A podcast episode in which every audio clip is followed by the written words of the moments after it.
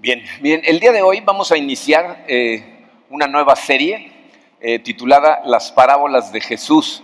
Las parábolas eh, eran historias que Jesús contó que estaban escritas o, pensadas específicamente para ayudarle a la gente a entender mejor su mensaje. Ahorita vamos a, platicar de cómo.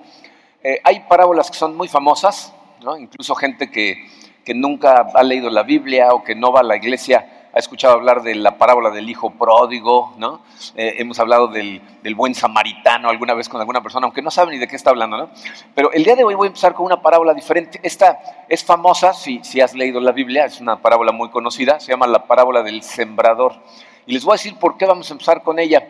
Porque dice, en esta parábola Jesucristo nos va a explicar por qué utilizaba parábolas. Entonces, hoy vamos a aprender por qué es el uso de las parábolas, es la primera parte de nuestro mensaje, y luego vamos a analizar la parábola que utilizó para enseñarnos esto. ¿okay? Entonces, vamos a ponernos en sus manos, ¿ah? vamos a agradecerle, vamos a pedirle que nos guíe y empezamos a estudiar este mensaje. Como van a darse cuenta, va directo al corazón. Padre, eh, te damos gracias, Señor, te damos gracias por tu amor, te damos gracias por la paciencia que nos tienes. Eh, te damos gracias, Señor, porque tú has proveído este lugar maravilloso en donde podemos venir a cantarte, a exaltarte, a, decirte cuánto te amamos de forma libre, Padre, y te damos gracias por eso. Señor, eh, reconocemos que la situación eh, en este momento es, está difícil, está complicada. la sociedad en la que nos movemos y las circunstancias actuales nos pesan en el corazón. Ah, y lo que quisiéramos hacer en este momento, Señor, es tomar toda esa ansiedad, todo ese estrés que venimos cargando y ponerlo en tus manos, ponerlo a, los pies de tu, cruz, Señor, para que tú eh, nos des paz, nos permitas recibir tu palabra en el corazón y, y, permitir que esa palabra haga el trabajo de transformación que tanto necesitamos, Señor. Queremos ponernos totalmente en tus manos, que sea tu Espíritu el que nos hable, te lo pedimos en el poderoso nombre de tu Hijo Jesucristo. Amén. Bien, miren esta parábola se encuentra en el Evangelio de Lucas, en el capítulo 8. Eh, la parábola en sí eh, termina en el versículo 8, pero los voy a leer hasta el 15 porque en la segunda parte es cuando Jesucristo explica ciertas cosas que necesitamos escuchar. La voy a leer de corrido, va a aparecer en la pantalla porque ustedes no la tienen toda junta, tienen los versículos separados, pueden leerla en la pantalla o simplemente seguirme escuchando. Dice así, Jesucristo está dice hablando, dice, de cada pueblo salía gente para ver a Jesús y cuando se reunió una gran multitud, él les contó esta parábola. Un sembrador salió a sembrar. Al esparcir la semilla, una parte cayó junto al camino, fue pisoteada y los pájaros se la comieron. Otra parte cayó sobre las piedras y cuando brotó, las plantas se secaron por falta de humedad. Otra parte cayó entre espinos que al crecer junto con la semilla la ahogaron. Pero otra parte cayó en buen terreno, así que brotó y produjo una cosecha del ciento por uno. Dicho esto, exclamó, el que tenga oídos para oír, que oiga. Sus discípulos le preguntaron cuál era el significado de esta parábola. A ustedes se les ha concedido que conozcan los secretos del reino de Dios, les contestó, pero a los demás se les habla por medio de parábolas para que aunque miren, no vean, aunque oigan, no entiendan. Este es el significado de la parábola. La semilla es la palabra de Dios. Los que están junto al camino son los que oyen, pero luego viene el diablo y les quita la palabra del corazón, no sea que crean y se salven. Los que están sobre las piedras son los que reciben la palabra con alegría cuando la oyen, pero no tienen raíz. Estos creen por algún tiempo, pero se apartan cuando llega la prueba. La parte que cayó entre espinos son los que oyen, pero con el correr del tiempo los ahogan las preocupaciones, las riquezas y los placeres de esta vida y no maduran. Pero la parte que cayó en buen terreno son los que oyen la palabra con corazón noble y bueno y la retienen. Y como perseveran, producen una buena cosecha. Miren, eh, el meollo del asunto, el, pasaje que necesitamos entender para entender qué es lo que está tratando de hacer Jesucristo con sus parábolas, se encuentra en el versículo que parece ser el más confuso de todo el pasaje, el versículo 10. Ese sí se los puse en su programa. Fíjense cómo lee el 10. Dice, a ustedes se les ha concedido que conozcan los secretos del reino de Dios, les contestó. Pero a los demás eh, se les habla por medio de parábolas para que aunque miren, no vean, aunque oigan, no entiendan. O sea, cuando leemos ese pasaje así a simple vista, parece que está diciendo que Jesucristo usaba parábolas para que la gente a propósito no entendiera lo que estaba diciendo. ¿No? ¿Será posible que eso es lo que esté diciendo? Miren, cuando, cuando nosotros eh, nos preparamos para, para, predicar estos mensajes y oramos por ellos, nuestra oración es precisamente, ojalá me entiendan, ¿no? O sea, lo que queremos es que se vaya transparentemente claro. Y si algún día ustedes no entienden lo que estoy diciendo, no es a propósito, ¿no? Entonces, ¿qué puede estar diciendo Jesucristo eh, que, nos hace pensar que no quiere que entendamos? Miren, em, ese pasaje que lo vamos a desmenuzar, en él reside la importancia de las parábolas para un creyente. Entonces vamos a platicar de ciertas cosas, fíjense. Es muy interesante que si ustedes leen eh, el Evangelio de Lucas hasta antes de esta parábola, se van a dar cuenta que Jesucristo no predicaba, no enseñaba en público con parábolas hasta este momento. Se había dicho parábolas, pero no en enseñanzas públicas. Se había enseñado un montón de veces, pero no las utilizaba. Lo que él enseñaba cuando hablaba en público era un mensaje muy directo y muy fácil. Decía, el reino de Dios ha llegado y llegó conmigo. ¿no? O sea, yo traje al reino, yo soy el reino de Dios. Pero cuando la gente lo escuchaba, ¿cómo respondían a ese mensaje? Dice, había gente que cuando oía ese mensaje, en ese momento dejaron todo lo que estaban haciendo y lo siguieron hasta que lo crucificaron. Y luego regresaron cuando resucitó. Hubo otros que lo siguieron siempre y cuando siguiera haciendo milagros.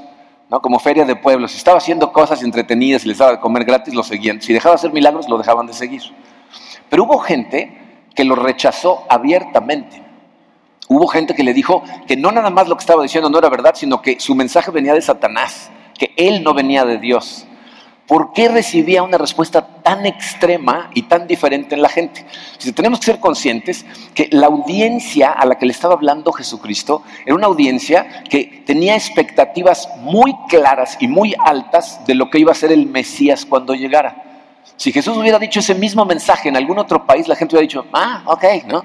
Pero ellos llevaban miles de años estudiando la palabra, esperando que llegara el Mesías, y entonces tenían unas expectativas, y, bajo esas expectativas había ciertas creencias que no verbalizaban acerca de lo que pensaban que el Mesías iba a hacer.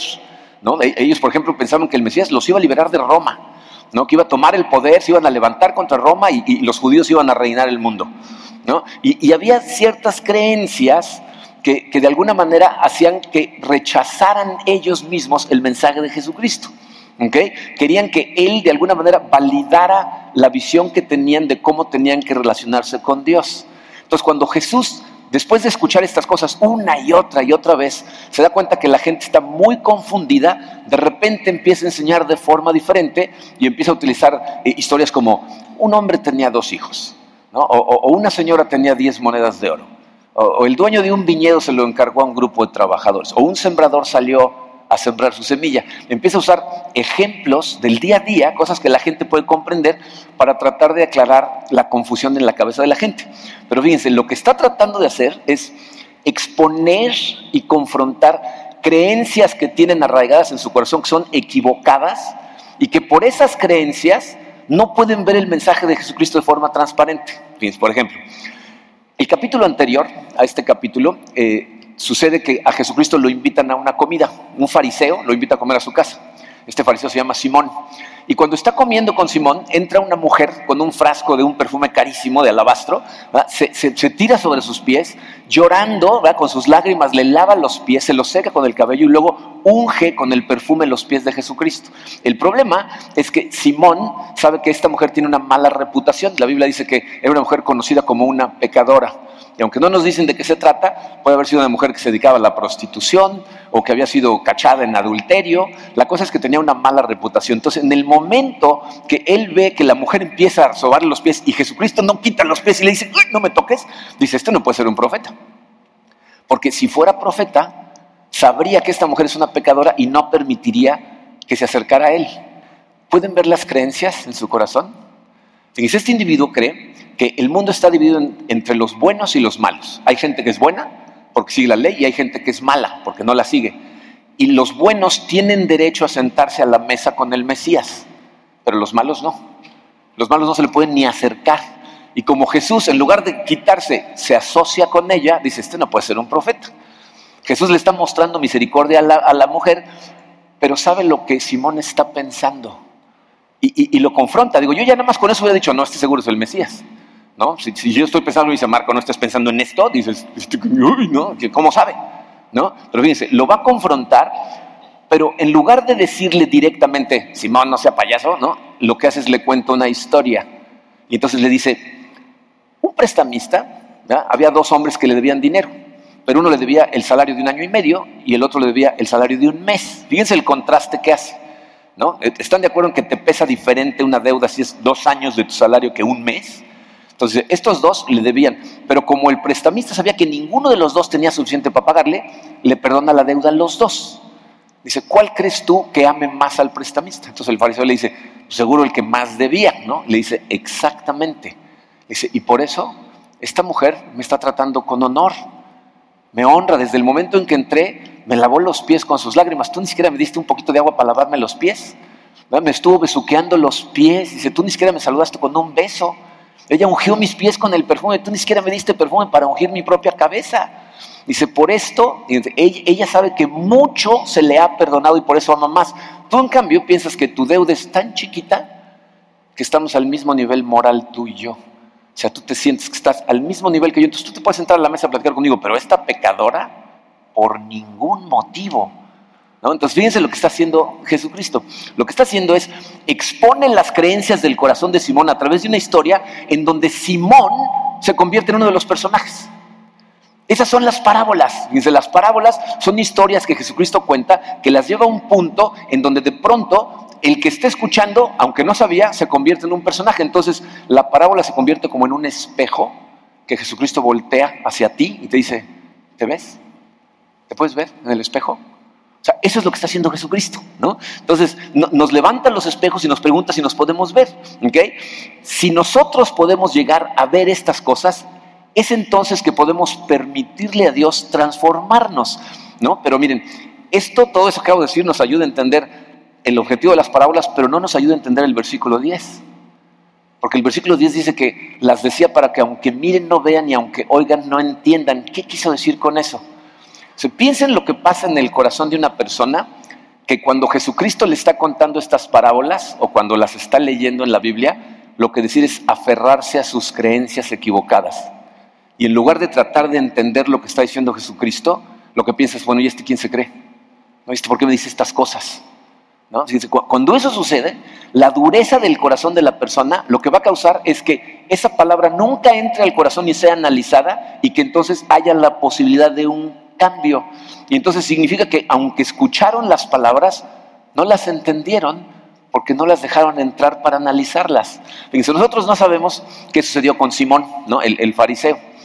Pero si lo que Simón hizo fue correrlo, ¿no? si después de que le dijo eso dijo, tú y la chica esta, sáquense de aquí los dos, ¿Qué, qué, qué significa que pasó? Que en lugar de que se arreglaran las creencias de su corazón, lo que hicieron fue arraigarse todavía más. O sea, se aferró todavía más a las creencias equivocadas. Entonces, evidentemente lo que Jesús quiso decir no es que su mente no comprende las palabras, sino que su corazón no cambia porque no permite la entrada de ellas al corazón. Entonces, las parábolas deberían de empujarnos a nosotros a preguntarnos, ¿ha habido una diferencia real en mi vida desde que empecé a escuchar los mensajes de Jesucristo? Dice, la parábola debe de ayudarnos a pasar de lo que pretendemos ser a través de vernos como realmente somos a poder llegar a ser lo que Dios quiere que seamos. Pero necesitamos pasar por todo eso, dejar de pretender para ver la realidad de quiénes somos. Y por eso esta serie, miren, me emociona mucho, porque ese movimiento de pretender a realidad es importantísimo para la iglesia y, importantísimo para nosotros, porque piensen en esto, fíjense. Vivimos en este momento en una cultura que trabaja arduamente para, para mantener la fachada. ¿no? En nuestra sociedad la gente le da mucho más valor a las apariencias que a la importancia de ser como aparentamos vernos. ¿No? Estamos muy preocupados por nuestra imagen, por cómo nos vemos, invertimos muchísimo en eso y no es importante cómo estoy, sino cómo quiero que tú pienses que estoy. Y ese es un problemón. En esta semana, no sé si vieron las noticias, esta semana que terminó, eh, en Estados Unidos cacharon al dueño de los Patriotas de Nueva Inglaterra en un escándalo sexual. ¿Leyeron las noticias? Resulta que eh, él y otros hombres, algunos de ellos como él, multi, multimillonarios, fueron atrapados en una redada que hizo el FBI en un salón de masajes de Miami, en donde las masajistas las tenían como esclavas sexuales, las habían traído de China, engañándolas, diciéndoles que tenían trabajo y las obligaban a, ejercer la prostitución. Y el dueño de los patriotas de Inglaterra, dos veces el FBI lo, grabó tratando de hacer que una de las chicas tuviera relaciones sexuales con él. Si tú oyes a las personas en Nueva Inglaterra, en Boston, en la calle, les empezaron a entrevistar, lo defienden porque pues, Nueva Inglaterra gana muchos Super Bowls, ¿no? Pero ¿saben qué me sorprendió muchísimo? Eh, en, el periódico local, el titular del periódico decía, ya mancharon la reputación de, de este pobre hombre. ¿Se fijan qué les preocupa? O sea, nadie se preocupa por si lo que está haciendo está bien o mal, si las chicas estas fueron traídas este, engañándolas, si las tienen esclavizadas, si él tenía que ver con esa... El periódico el que preguntabas, ya la regaron con eso, ya, ya, su imagen está manchada. O sea, nos preocupa más la imagen que lo que realmente es. Y les voy a decir por qué para nosotros es muy importante. Porque si no tenemos cuidado, esa cultura de pretensión invade la iglesia. Entonces, si la iglesia, en lugar de ser un lugar donde la gente viene lista para residir, para ser confrontada, para, ser transformada, para poder convertirse en luz, ¿no? para, poder ser sal del mundo, se convierte en un lugar en donde todo el mundo tiene que pretender. Porque si algunos pues, empiezan a pretender, entonces todos empiezan a pretender y al rato venimos aquí no a recibir, sino a ser servidos. A ver, que me sirvan a mí y que cubran mis necesidades, porque si no me voy a otra iglesia. ¿no? En lugar de venir a ver ¿Qué va a hacer Dios en tu corazón? La iglesia deja de ser lo que Dios la diseñó para ser y se convierte en un club social moral. Sergio Serra, que muchos de ustedes conocen, me mandó una cita que vio en un libro y me, manda sus citas a veces, que fíjense lo que dice, la iglesia se ha convertido en un museo de gente buena en lugar de un hospital para gente rota. Eso es lo que pasa cuando pretendemos. Entonces, nosotros necesitamos estas historias para que podamos vernos tal como somos y le podemos dar oportunidad a Dios de que nos convierta en lo que Él quiere que seamos. ¿Ok? Ok, bueno, con eso en mente, vamos a ver qué dice esta parábola. A ver. Fíjense. Jesús habló en la parábola de cuatro tipos de terrenos, ¿ok? Pero en su explicación nos dice que en realidad no son terrenos, sino estados del corazón de la gente que es lo que dice su programa, diferentes estados del corazón. Entonces vamos a analizar esta parábola y el objetivo es que tú trates de ver si te ves en el espejo. ¿Ok? Dice, el primer tipo de corazón está en el versículo 5. Dice, un sembrador salió a sembrar. Al esparcir la semilla, una parte cayó junto al camino, fue pisoteada y los pájaros se la comieron. Les voy a decir qué está hablando. Dice, en esa época que no había maquinaria, eh, los labradores, la gente que se dedicaba a la, a la siembra y a la cosecha, primero tenían que suavizar la tierra ellos y luego dejaban caminos intermedios para que los sembradores pasaran caminando esparciendo las semillas. Pero el camino nunca era suavizado. De hecho, al revés, porque todo el tiempo estaban caminando encima de él. Eh, es un lugar donde cuando caían las semillas no entraban a la tierra y entonces fácilmente los pájaros llegaban y se comían las semillas. Entonces, eso nos revela, es el número uno en su programa, un corazón endurecido. El camino es un piso que está endurecido, por tanto, caminar sobre él. Ahora, quiero que entiendan muy bien que este corazón endurecido no es el corazón de, un ateo empedernido que cuando le empieza a hablar de, Dios te dice, no quiero hablar de esas tonterías, ¿no? no está hablando de eso, ni está hablando de una persona que nunca viene a la iglesia, siempre está en el mundo, entonces estas cosas no las he escuchado nunca. Al revés. Fíjense, está hablando del corazón de una persona que está escuchando el mensaje todo el tiempo. De hecho, fíjense, eh, nos dice que está a muy corta distancia porque está en el camino del sembrador, está parado él encima de ese terreno, estamos cerquísima de él, pero por alguna razón esa semilla rebota y entonces fácilmente se pierde. Entonces, fíjense, esa persona puede ser a lo mejor en la época de Cristo un fariseo que está en la multitud oyendo ahí en la trastienda disfrazado para que nadie lo reconozca, pero que tiene el corazón endurecido, o en nuestra época alguien que viene todo el tiempo a la iglesia, que a lo mejor llega años viniendo, pero el mensaje de Jesús realmente no ha entrado a su corazón. Bien, esta es una de las cosas que a mí más me intrigan. Gente que tiene viniendo literalmente años y ha escuchado el mensaje de amor de Jesucristo, pero no son gente amorosa, al revés. Son gente enojada, ¿no? son gente que se siente superior, que, que sienten que tienen derecho a maltratar a otros. En la junta de staff de esta semana pasada, Emilio Brito, que es nuestro pastor ejecutivo, entonces él lidia con muchos de los ministerios, me platicó que había tenido una conversación con la persona que dirige nuestro ministerio del estacionamiento. El estacionamiento es uno de los ministerios más difíciles.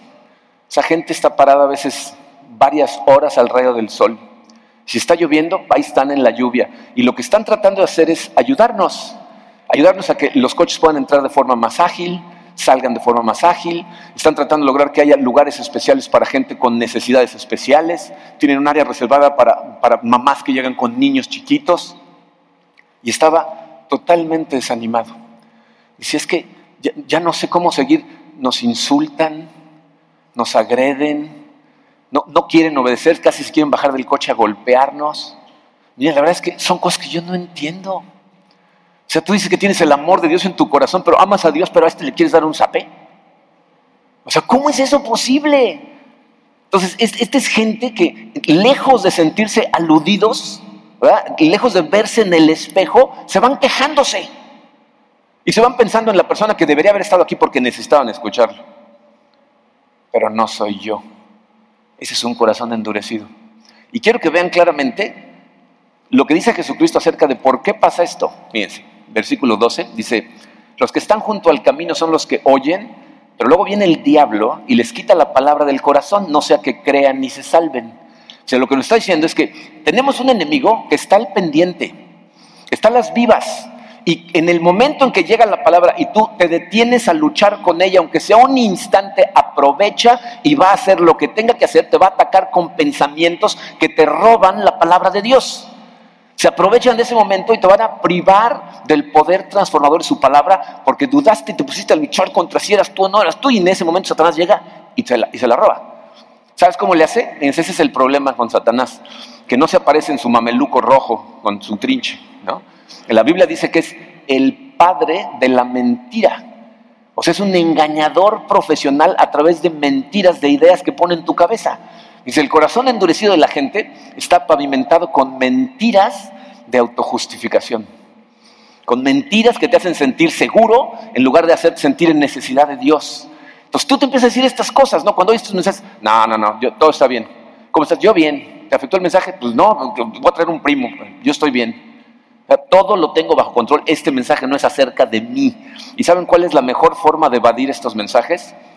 De evaluar al comunicador.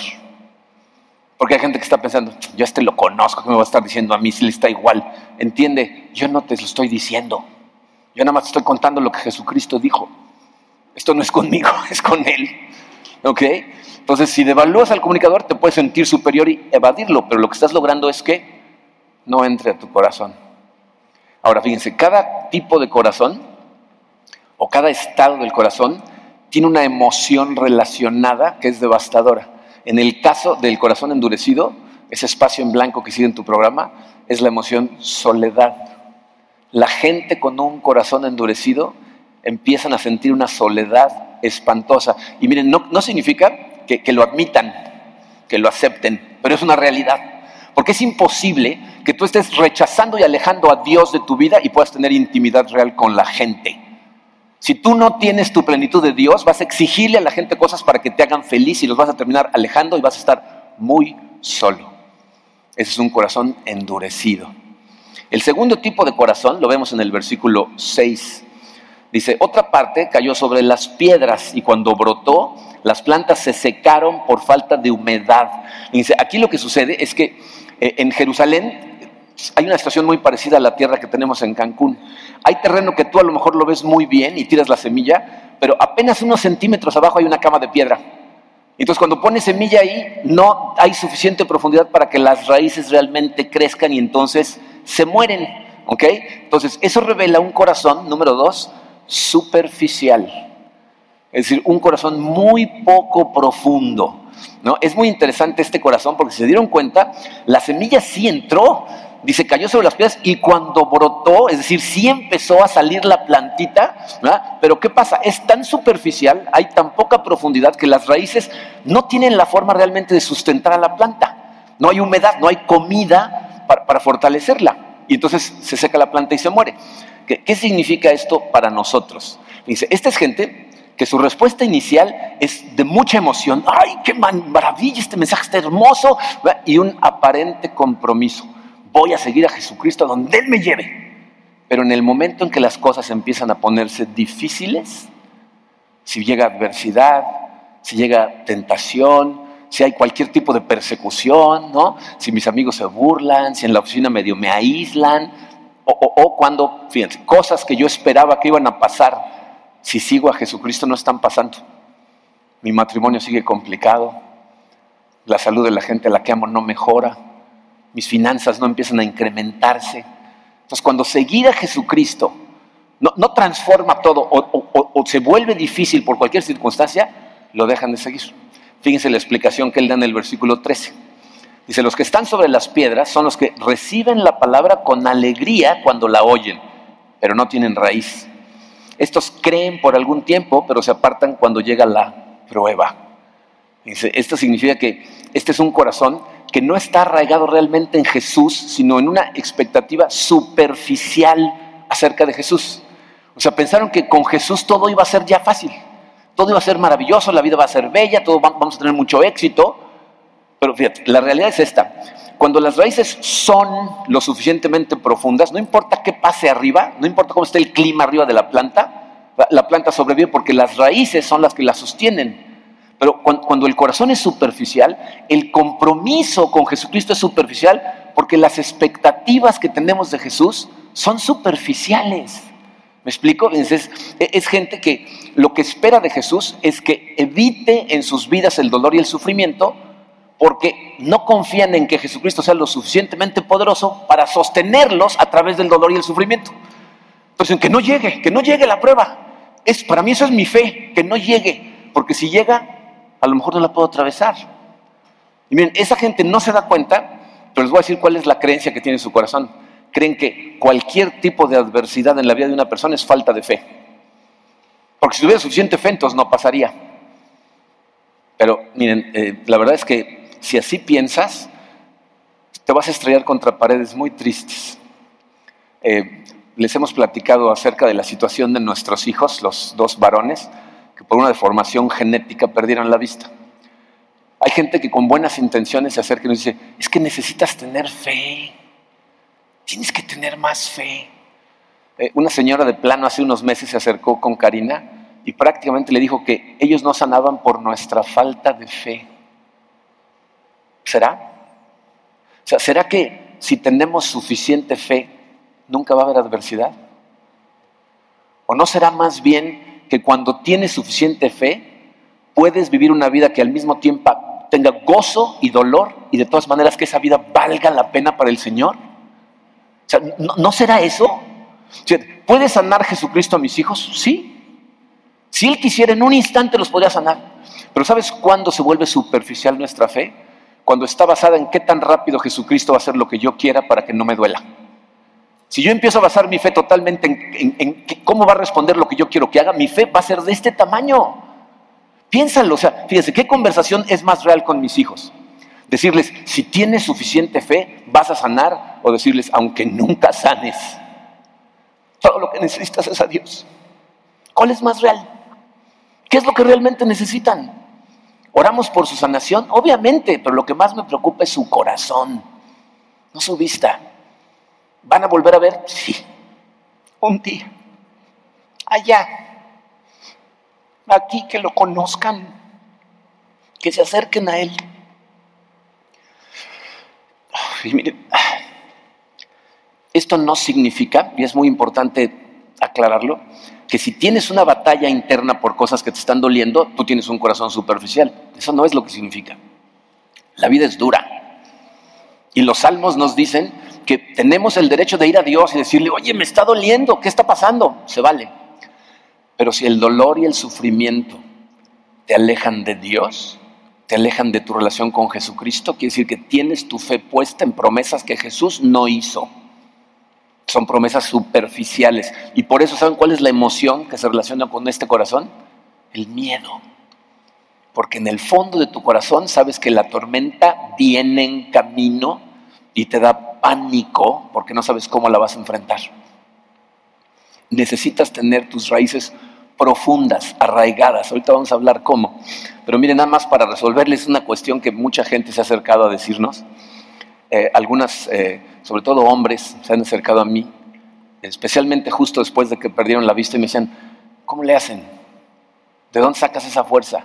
Yo no sé si tengo esa fuerza. Y lo que les digo es, yo tampoco sabía. Porque Dios no te da la fuerza para enfrentar una tormenta hasta que la pasas. Su promesa es que Él va a estar ahí en el momento de la tormenta. No te va a dar la fortaleza para que estés listo para la tormenta 10 años antes. Así no funciona. Entonces, arraiga tus raíces ahora, para que en el momento de la tormenta tu fortaleza sea de Él. El tercer tipo de corazón, versículo 7, dice, otra parte cayó entre espinos que al crecer junto a la semilla la ahogaron. Miren, la palabra espinos es lo que nosotros traducimos al español como hierbas. ¿no? Cuando tú estás tratando de sembrar algo bonito, pero hay hierbas ahí en el terreno. Eh, eh, las semillas caen en un terreno que aunque se ve limpio, adentro del terreno están todavía las raíces de hierbas que a lo mejor las arrancaron superficialmente, pero las hierbas ahí están, o sea, las raíces de las hierbas. Y evidentemente la semilla acaba de caer y las raíces de las hierbas son mucho más antiguas y más fuertes y por eso ahogan a la semilla. Entonces, esta es la imagen de un corazón número tres dividido. Es decir, el terreno de tu corazón está tratando de sustentar a diferentes semillas, no nada más a la palabra de Dios, sino a otras que estaban ahí antes, ¿no? Es decir, eh, la respuesta inicial de esta gente también es amor por Jesús, ¿no? Pero el amor a Jesús no es tan profundo, no está arraigado de forma tan profunda como otros amores que ya tenías en tu corazón antes. Fíjense cómo dice el versículo 14 la parte que cayó entre espinos son los que oyen, pero con el correr del tiempo los ahogan las preocupaciones, las riquezas y los placeres de esta vida y no maduran. les voy a decir cómo, cómo, pasa esto. Cuando, cuando, nosotros recién empezamos a escuchar la palabra, eh, nos emociona y empezamos a entender que hay ciertas hierbas que tenemos en nuestro terreno que necesitamos desarraigar, necesitamos arrancarlas. Y generalmente arrancamos algunas, pero dejamos las que más nos gustan. Hay unas que ahí están y dices, esta no, ¿no? Fíjense, eh, aquí afuera de la iglesia, si se fijan, saliendo luego, luego del edificio, hay un triangulito en donde hay dos troncos. Y Karina está haciendo ahí un jardincito bonito, ¿no? Entonces cuando pasamos por ahí, si ve hierbas, las arranca, ¿no? Esta semana venimos a dar una consejería, íbamos pasando y empezó a arrancar las hierbas, pero en una de las plantas está saliendo una hierba que da unas florecitas amarillas bien bonitas. Dijo, ay, esas las dejamos. Se van a comer al rato la planta, pero ahí están, ¿no? y eso es lo que hacemos nosotros en nuestro corazón, ¿no? Hay ciertas hierbas ahí que según tú son flores bonitas, ¿no? Y miren, eh, no es problema que tengamos ciertas cosas en nuestra vida siempre y cuando no empiecen a competir con nuestro amor por Cristo. Porque si empiezan a competir con Jesús, Jesús va a llegar un momento en donde te va a confrontar. Y vas a tener que tomar una decisión. Eh, ¿Se, acuerdan del joven rico en la Biblia? Se acerca un joven y le dice, ¿qué tengo que hacer para heredar el reino de los cielos? Y Jesucristo primero le dice, pues obedece todos los mandamientos. Y el chavo le dice, los obedezco todos, desde niño. O sea, le está diciendo, conozco de las cosas de Dios, sigo sus mandamientos, estoy en relación con Él. Pero la Biblia dice que Jesús lo ve con compasión, con misericordia, pero lo que ve en su corazón es la hierba que está ahogando su mensaje y le dice, vende todas tus cosas, regálaselas a los pobres y sígueme. Y dice la Biblia que el joven se ve a sí mismo y se va devastado. ¿Por qué? Porque su amor por esas cosas es mucho más profundo que su amor por Jesús. Entonces, en el momento de decisión decidió desarraigar a Jesús para dejar arraigada eh, la raíz del amor a las cosas de este mundo. Y miren, les voy a decir lo que hace que estas cosas nos agarren tan de sorpresa, que muchas de ellas no son cosas malas. O sea, no tiene nada de malo que estén en nuestra vida. El problema es cuando nosotros las convertimos en lo más importante para nosotros y entonces empiezan a competir con nuestro amor por Jesús. Y tienes que ser consciente también de que para la gran mayoría de nosotros, esta, o sea, no es un momento de decisión que tomas. En, en el caso de este joven, Jesús lo confrontó y de ese momento hizo un cambio, o sea, tomó la dirección equivocada. Pero en la vida de la mayor parte de la gente no es un momento. Son un montón de decisiones pequeñitas que vas haciendo que poco a poco te van alejando hasta que llega un momento en que ni cuenta te das, ya no estás ahí. ¿Okay? Y la gente se, convence a sí misma con, frases, ¿no? Dice, no, yo voy a seguir a Jesús con todo, pero, pero primero ahorita nada más tengo que concentrarme en, mi, en mis estudios, o, en mi trabajo, o en esta relación, o en alcanzar este objetivo.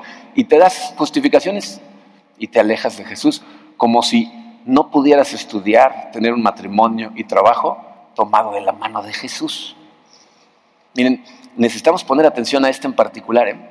porque tienes que poder identificar las hierbas en tu vida. ¿Sabes cuál es una forma muy fácil de hacerlo? Cuando la escuchas mencionada aquí arriba, te enoja.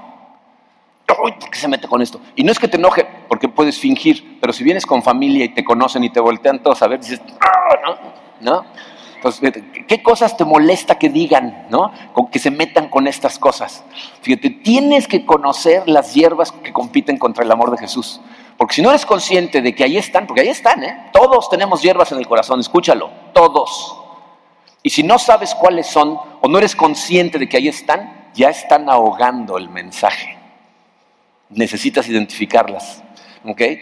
La emoción relacionada con este tipo de corazón es cansancio. ¿Por qué cansancio? Porque toma demasiada energía tratar de servir a dos amos. Jesucristo nos dijo que no se puede, que es imposible, vas a servir a uno y odiar al otro.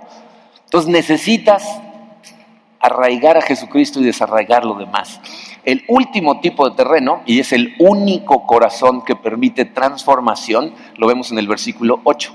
Dice, pero otra parte cayó en buen terreno, así que brotó y produjo una cosecha del ciento por uno. ¿Saben cuál es el único tipo de corazón que podemos llamar buen terreno? Un corazón humilde. Un corazón humilde. Cuando, cuando la gente tiene humildad en su corazón, para empezar, fíjense, sean conscientes de que recibimos las buenas noticias de salvación con más gozo. ¿Por qué? Porque la gente humilde reconoce quién es. No está tratando de pretenderse superior a los demás, al revés, conoce su corazón. Sabemos el tipo de cucarachas que somos y cuando la Biblia dice, todo se te perdona por regalo de Dios, dices, gracias Señor, o sea, lo recibes con mucho más gozo. Y la humildad te permite reconocerte fácilmente en el espejo de las parábolas de Jesucristo porque tú sabes quién eres y en dónde estás. Y entonces empiezas a recibir y entiendes que a Dios no le interesa el tipo de corazón que has tenido antes, está dispuesto a redimir y a perdonar todo lo que hay en tu pasado. Pero aparte, fíjense, la gente que es verdaderamente humilde sabe que esto no es algo que se resuelve en una ocasión. O sea, no porque te veas en la palabra y dices, ¡ay, sí, ese soy yo! Ya, cambié, gracias a Dios, ¿no? Así no es como funciona, ¿no? O sea, no, cambias instantáneamente. Significa, fíjate, que la postura permanente de un creyente que tiene un corazón humilde es todo el tiempo está escuchando la palabra de Dios, atento y activo, tratando de recibir algo, tratando de encontrarse en el mensaje, tratando de verse en el espejo, siempre quiere verse reflejado en el espejo para, para ver lo que está mal y permitirle a Dios transformarlo. Eso solamente puede venir de la humildad de una persona que sabe, me falta un montón por caminar, tengo inmadurez, sale cada rato, necesito crecer. Es el corazón de una persona que todas las mañanas abre su Biblia con su cuaderno y su pluma listos y van a Dios en oración y le dicen, Señor, algo debes de tener para mí hoy. Enséñame algo que, me hable a mí.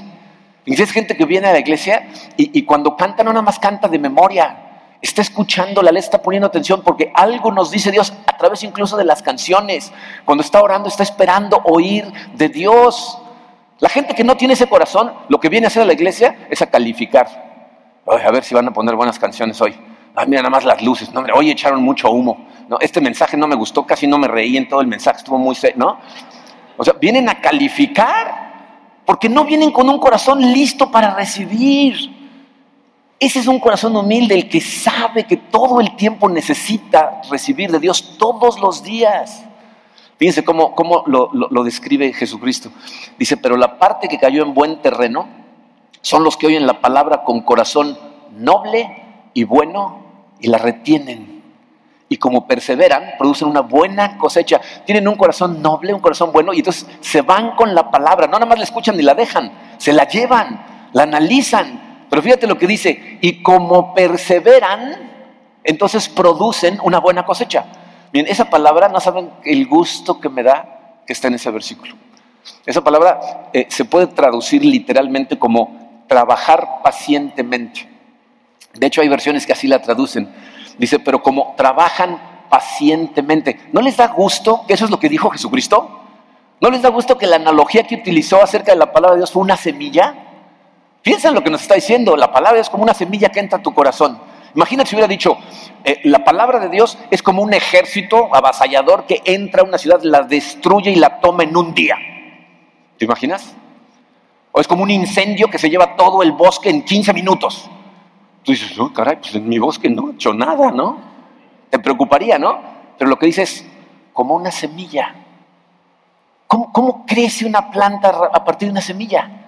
Es un proceso, toma tiempo. ¿No ves el crecimiento? ¿Alguno de ustedes se ha sentado a ver crecer el pasto? Qué aburrido, ¿no? Porque te, puedes estar todo el día viendo y no ves ni un mínimo crecimiento, pero eso mismo pasa exactamente en tu corazón. El crecimiento toma trabajo paciente.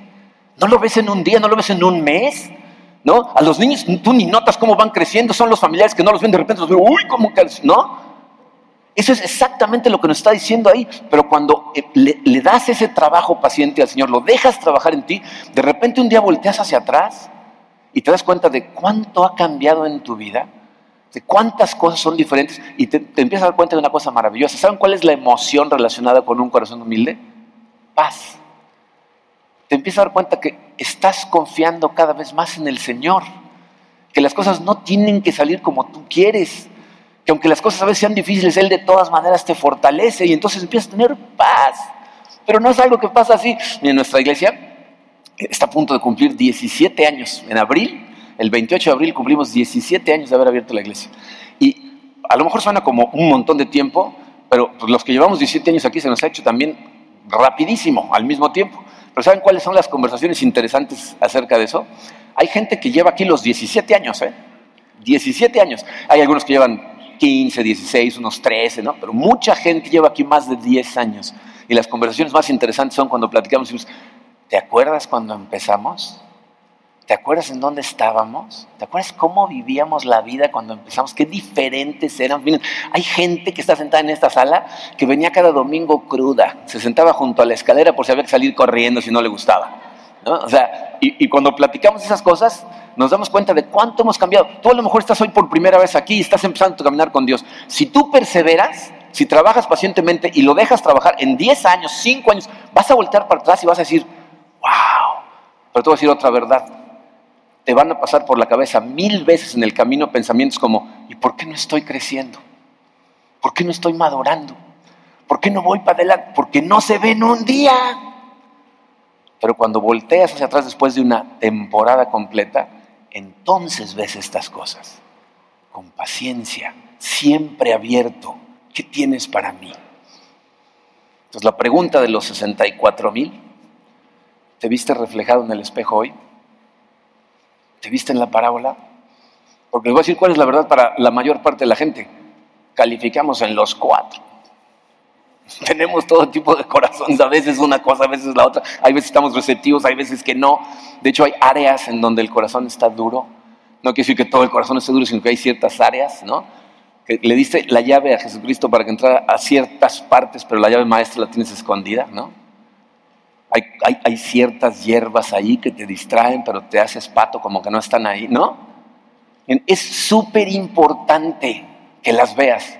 Porque si tú incluso te rehusas siquiera a analizar si eres alguno de esos tipos de, terreno en tu corazón, estás oyendo y no estás escuchando. Estás viendo, pero no estás viendo nada. Pero si empiezas a trabajar, tus raíces van a empezar a fortalecerte, van a empezar a crecer fuertes, se van a arraigar y de pronto vas a empezar a ver crecimiento. Y eso es precisamente en lo que trabajamos aquí todo el tiempo. En eso nos vamos a enfocar toda esta serie. Vamos a orar.